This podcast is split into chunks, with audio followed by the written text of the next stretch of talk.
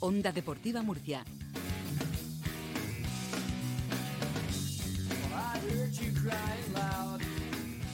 Atravesamos el ecuador del programa, 2 de la tarde, 16 minutos, buen momento para hablar como cada martes de la tercera federación. Paco Sarabia, amigo, ¿qué tal? Muy buenas. ¿Cómo estamos, Victorio? ¿Todo bien? Todo en orden, todo en orden. Mucho gusto de saludarte como cada semana, vaya fin de deportivo, ¿eh?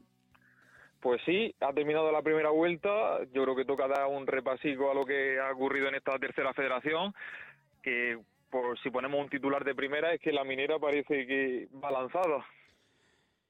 Es que está imparable el equipo de- del Llano del Beal, que además no quieren relajarse y que se están gastando la pasta. ¿De dónde sale?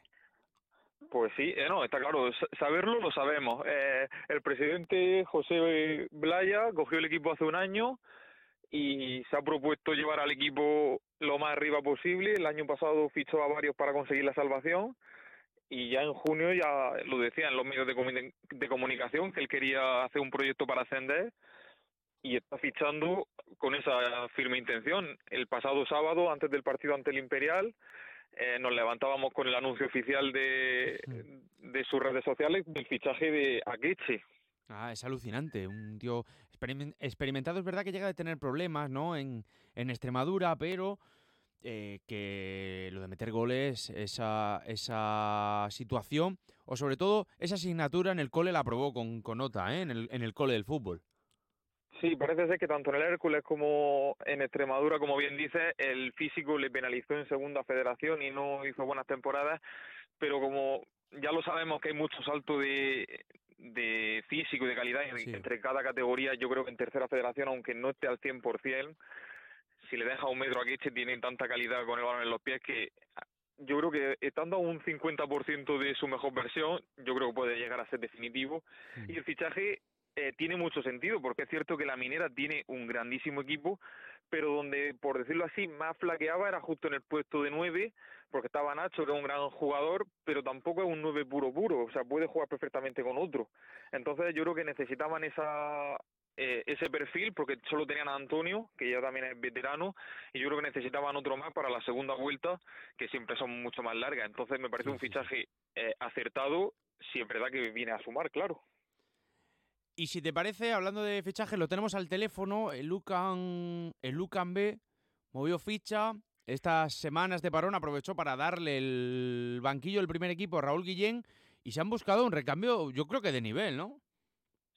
Totalmente, eh, con experiencia en segunda federación y que ha cumplido el dicho que yo siempre digo que no se cumple, entrenador nuevo, victoria segura, pues él sí, entrenador nuevo, victoria segura. En este caso por vez doble, porque lleva dos jornadas, dos victorias. Pedro Alburquerque, ¿qué tal amigo? Muy buenas. Hola Victorio, hola Paco, ¿qué tal? Eh, oye, bi- bienvenido aquí a Onda Cero, gracias por, atener- por atendernos este mediodía en directo. Creo que ha sido todo muy rápido, ¿no? Co- Como que finalmente la UCAM decide dejar libre el banquillo del filial y piensan en ti. Pues sí, la verdad que fue todo muy rápido, a raíz de la decisión de ellos de, que Raúl formase parte de- de- del primer equipo y a raíz de ahí pues me llamaron y en cuanto a las negociaciones también fue muy rápido y desde aquí agradecer públicamente a pues bueno a todas las personas que han hecho posible a nivel de dirección de cantera, dirección deportiva, presidencia, todo, todo el, organigrama de Lucan que como te digo me puso las cosas muy fáciles para, para que pudiésemos trabajar juntos. Sí, te voy a hacer una y, y le dejo paso a mi amigo Paco Sarabia. Vamos a ver. Este UCAM al principio, al principio sorprendía por estar donde se encuentra ahora mismo. Contigo, desde tu llegada, vemos que no es casualidad y que los entrenadores sí, ¿vale? Efectivamente, se nota la mano de, los, de tanto de Guillén como en este caso la tuya, la de Alburquerque, pero el vestuario o la plantilla está capacitada para estar arriba, ¿no? Sí, la verdad que hay un potencial tremendo a nivel de, de jugadores. Eh, por, por desgracia, eh, solo puedo alinear 11 en los domingos, pero de verdad que hay un nivel en la plantilla eh, brutal, una competencia interna muy grande Ujú. y me ha sorprendido mucho y, y para bien eso. Bueno, mister, yo te quería preguntar, eh, ¿qué es lo que más te ha llevado a aceptar este cargo? Porque es cierto que el equipo ha empezado muy bien la temporada, pero es que estamos viendo que los rivales también tienen mucho nivel. Parece que va a estar muy caro el ascenso, eh, básicamente jugar hasta el playoff. Sí, sí, va a estar muy, muy claro, Paco.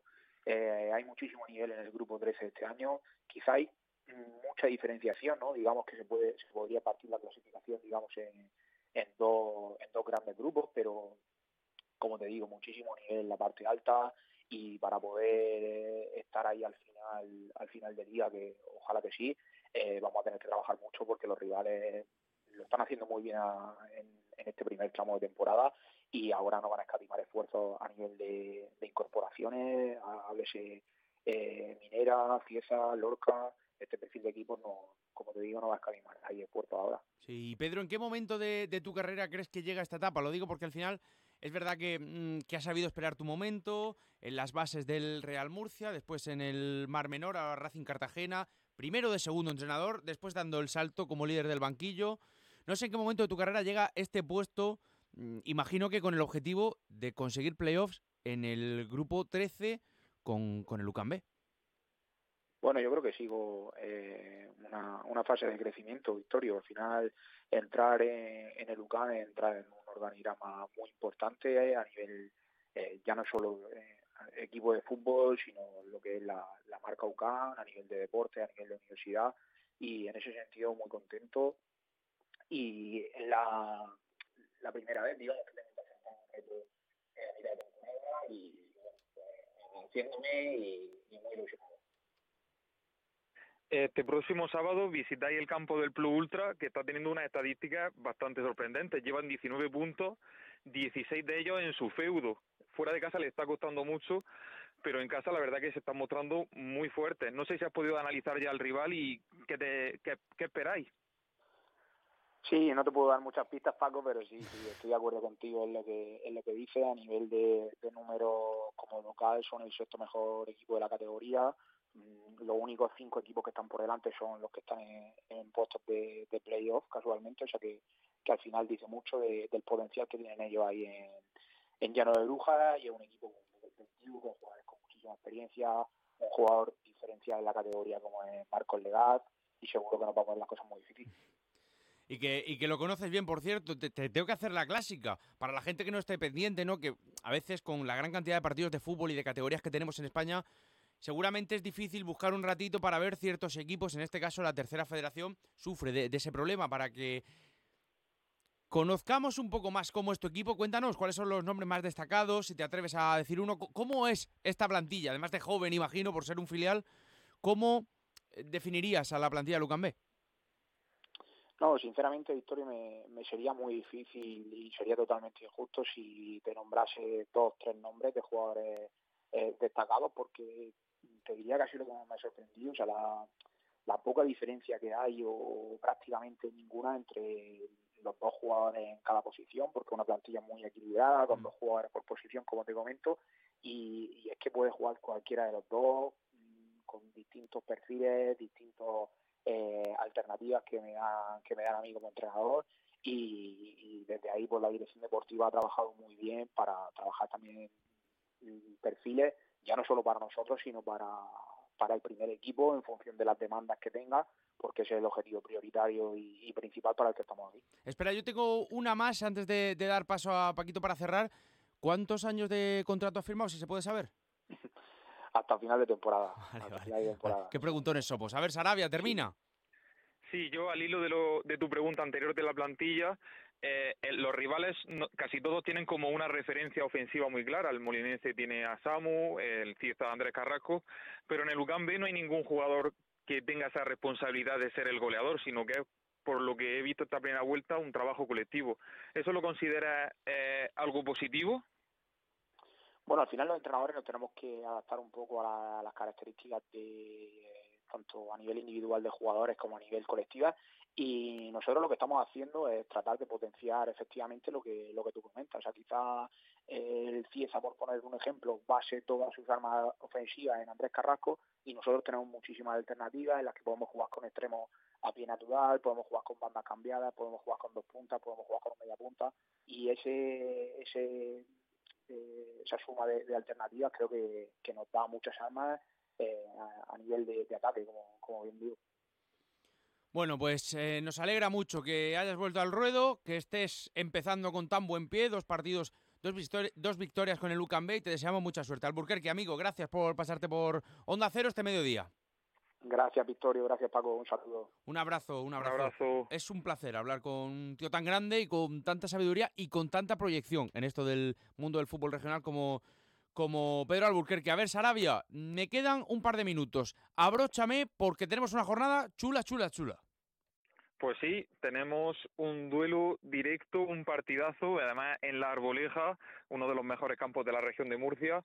Cieza Molinense, eh, sin duda ahora mismo los dos perseguidores eh, con más, más, más, potentes que tiene la minera ahora mismo y supongo que desde el llano del Beal desearán un empate entre ambos, pero el que consiga la victoria yo creo que ya se puede posicionar como la gran alternativa al cuadro de llano del Beal que lógicamente digo yo que antes o después dejará de ganar todos los partidos consecutivos, bajará ese ritmo y yo creo que todavía hay competición. Sí. Eh, la Deportiva Minera visita las Torres el domingo por la mañana eh, para jugar contra el Racing Murcia, que en la primera vuelta fue el único equipo que ha conseguido ganar a la Minera en su campo. Hmm. Sí, sí, sí. Vamos a ver por dónde van las cosas. Para ti ese es el partido. Bueno, yo imagino que, que es evidente que sí, es el partido. Yo creo que para todos. Y, y me apetece una más. ¿Cómo estás viendo al Imperial? ¿Está sufriendo mucho la falta de jugadores estas semanas? Pues esta semana precisamente le tocaba sí. visitar al campo de la minera, que era como el partido más complicado, y la verdad que realizó un gran partido, no, no fue inferior a la minera, yo creo que solo fue inferior al inicio de la segunda parte, que es cuando consigue el gol el cuadro local, pero en los últimos minutos tuvo varias situaciones, yo creo que pecaron un poco de precipitación en los metros finales. También, lógicamente, yo creo que estaban en falta tanto a Mariano como a Divine. Uh -huh. Y se fueron sin marcar, que es algo muy raro. Creo que es la segunda jornada en que le ocurre esto. Siempre consigue marcar el equipo de Carlos Cuellas. Y aunque perdió, no dejó mala sensación. No debe ser un paso atrás. En la clasificación sí, porque se le va el, el líder a 11 puntos. Sí, que el sí, propio sí. Cuellar decía que todavía no es definitivo, todavía tiene confianza. Pero sobre todo en el juego no tiene que ser un paso atrás. Bueno, vamos a ver lo que, lo que ocurre. Es verdad que, esta semana se está sufriendo mucho. Además, además, recuerdo con Toti, Divine y Carmona en el primer equipo este fin de semana la convocatoria de, de Alfaro. Pues fíjate si Cuellar lo sufrió y aún así 0-1 derrota, pero dando buena imagen contra el líder, la Deportiva Minera. Desde luego que a Perro Flaco todos son pulgas. Si te toca un fin de semana sin jugadores, contra el mejor. Abrazo, Paco Sarabia, un placer, te agradezco enormemente, no sabes cuánto que estés con nosotros, que disfruto muchísimo tu presencia. Un abrazo, amigo. Chao, chao. Venga, vamos al tramo final.